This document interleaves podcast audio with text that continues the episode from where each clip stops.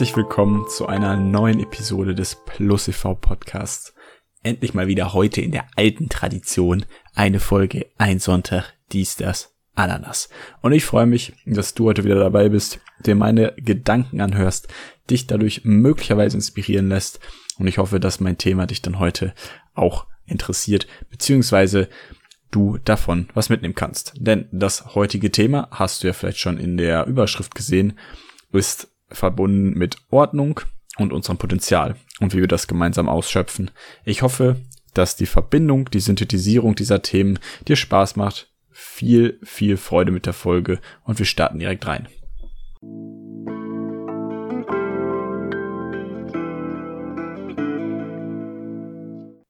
Ordnung ist das halbe Leben. Das hat immer mein Mathelehrer gepredigt und in der Schule andauernd gesagt. Ich würde heute aber so weit gehen und sagen, es kann definitiv ein Mittel für mehr sein. Nicht nur für einen Teil deines Lebens, sondern zu deinem ganzen Leben etwas Positives beitragen. Und warum ich das denke, warum Ordnung in verschiedenen Aspekten unseren Erwartungswert möglicherweise erhöhen und maximieren kann, erfährst du in dieser Folge. Ich möchte diese Folge aufteilen in drei Hauptaspekte. Erstens Umfeld und Arbeit. Zweitens möchte ich über Beziehung reden und wie da Ordnung möglicherweise zum besseren Erwartungswert beitragen kann. Und drittens das Ganze unter dem Deckmantel des Minimalismus nochmal zusammenfassen. Angefangen bei dem Aspekt, der vermutlich nicht von allen Menschen gleichermaßen unterstützt wird, aber im gewissen Maße jedem helfen kann. Ordnung und Struktur in einem eigenen Zimmer, in seinem eigenen Umfeld, in seinem eigenen Alltag oder auf der eigenen Arbeit. Der Ort, an dem wir die meiste Zeit verbringen, kann eine Menge über uns aussagen. Gerade der Schreibtisch oder eine Wohnung zeigt oftmals ein Abbild von dem Inneren eines Menschen. Sicherlich gibt es hier auch Beispiele von Menschen, die sich im Chaos wohlfühlen, aber eben dann auch mal ein Deadline verpennen. Und auf der anderen Seite gibt es Menschen, die immer pünktlich und gut gekleidet erscheinen, dafür aber weniger Abwechslung im Alltag genießen. Da wir in dieser Folge uns auf Ordnung eben fokussieren wollen, erzähle ich dabei von meinen Erfahrungen, warum ich diese zu schätzen gelernt habe. Wenn ich also meinen Schreibtisch ordentlich habe, dann gibt es für mich weniger Ablenkung. Alles an seinem rechten Platz verwahrt zu haben, bringt mir Übersicht, eine gewisse Gelassenheit. Ich weiß immer genau, wo was ist. Lange suchen brauche ich nicht. Informationen sind meist da, wo ich sie haben will. Alle überflüssigen Ablenkungen sind minimiert. Somit wird meine Arbeit effektiver und zielstrebiger. Ich verliere weniger Sachen aus den Augen, ich weiß, wo sie stehen. Damit maximiere ich meine Erfolgschancen, beispielsweise bei Hausarbeiten für die Uni. Einfach, weil ich weiß, wo was an welchem Ort ist, wann es erledigt werden muss und so weiter und so fort. Es geht dabei aber nicht nur um mein Umfeld, sondern auch um die Aufgaben an sich. Wenn diese sauber strukturiert sind, äh, dann wird meine Arbeit effizienter. Ich würde niemals eine Arbeit beginnen, ohne mir vorher Gedanken gemacht zu haben, wie die Struktur sein soll. Es vereinfacht die Prozesse und hilft mir, mich durch kleinere Teilziele zu motivieren. Dabei bin ich weniger der Mensch, der denkt, dass Pläne das alles Entscheidende sind, sondern vielmehr das Motiv dahinter, die treibende Kraft ist. Wenn du weißt, wofür du was machen willst, hast du eine entsprechende Grundmotivation und legst dir die notwendigen Einzelteile zurecht und ordnest sie entsprechend an. Denn solltest du nicht wissen, wofür du etwas tust, warum tust du es dann überhaupt? Ist das Motiv so stark, dass es dich antreibt? Auch das gehört für mich zur Vorbereitung und eben als Antrieb dazu. Gerade zur Ordnung, gerade zum erfolgreichen Bestreiten einer Arbeit. Letztlich lassen sich diese Punkte gegebenenfalls auch als Disziplin oder unter dem Begriff Disziplin zusammenfassen und verstehen, welche eben nachweislich einen hohen Erfolg mit sich bringt.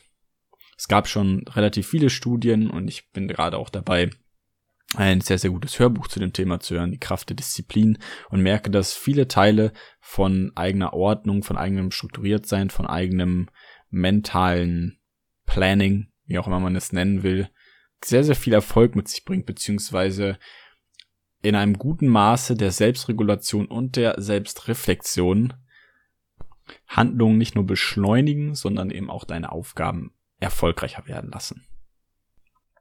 Kommen wir nun zum zweiten Punkt. Beziehung. Das war sicherlich schon einige Male Thema im Podcast, aber es ist weiterhin so ein entscheidender Punkt. Gerade mit den Menschen in meinem Umfeld rede ich immer wieder über die gleichen Dinge, wenn es um Probleme in zwischenmenschlichen Beziehungen geht. Und das ist grundlegend die falsche oder nicht vorhandene Aufgabentrennung. Die Aufgaben einer jeden Partei, einer Beziehung zu trennen, fällt für mich unter die entsprechende Ordnung einer Beziehung, da diese dann Freiheit vermittelt und dafür sorgt, dass der Alltag ohne Druck oder Stress abläuft. Dabei geht es großenteils um Gefühle oder Emotionen, die auf den Gegenüber übertragen werden, obwohl das Resultat bei einem selbst liegt. Die Aufgaben zu trennen bedeutet, dass man frei entscheiden und leben kann. Ferner noch, wenn die Aufgabentrennung nicht funktioniert, was sind dann die Gründe dahinter? Meist mangelnder Selbstwert, fehlende Selbstständigkeit, fehlendes Selbstvertrauen.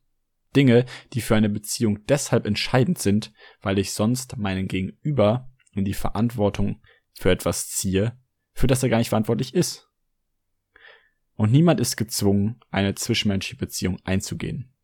Dennoch orientiert sich eine freundschaftliche oder partnerschaftliche Beziehung an dem menschlichen Wert, Respekt und Vertrauen.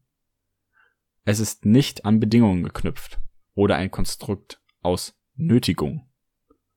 Ordnet deine Beziehung, ordnet eure Aufgaben.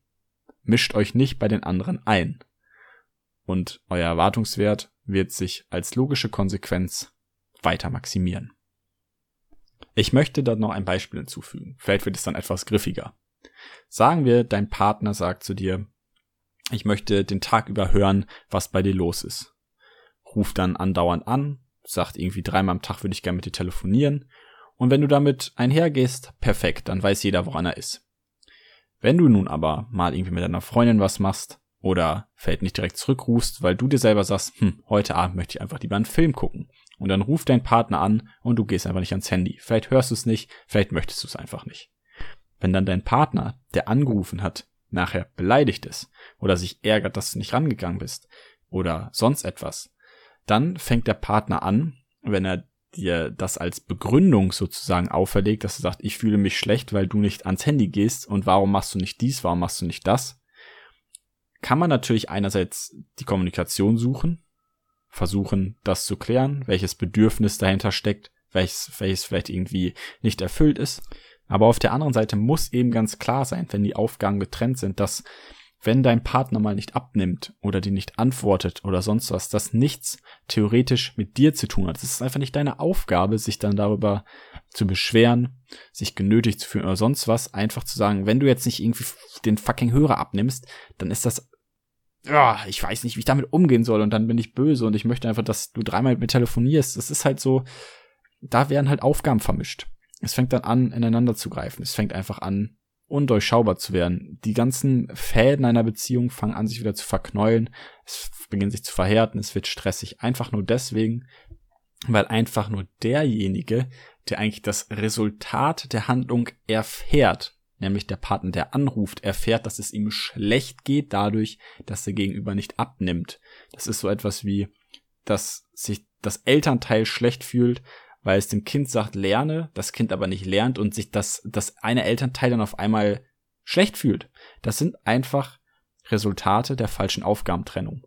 Und man kann sehr, sehr gut sozusagen beschreiben oder darstellen, welche Aufgabe es von wem ist, wenn man sich fragt, wer erleidet gerade das Resultat.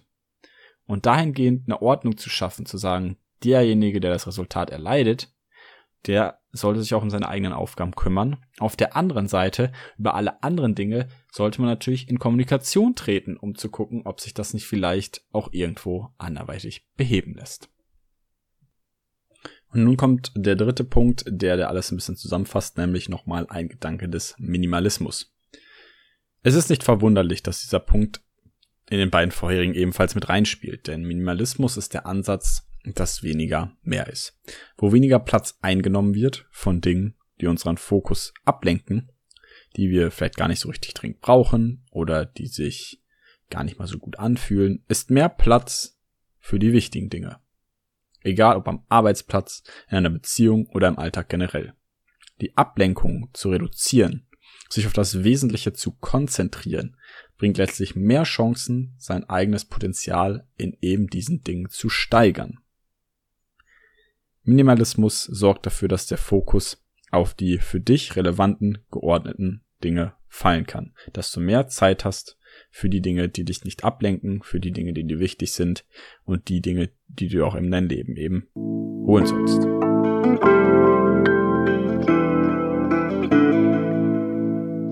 Ich hoffe, dass dir diese drei Dinge dabei Inspiration bringen konnten, Ordnung aus einer etwas anderen Perspektive zu betrachten und weniger vielleicht als lästige Pflicht zu definieren. Bleib gesund, hab eine geile Woche. Wenn du mich unterstützen magst, schreib mir eine 5-Sterne-Bewertung bei iTunes. Besten Dank dafür und wir hören uns in der nächsten Episode, wenn es wieder heißt, maximiere dein Erwartungswert.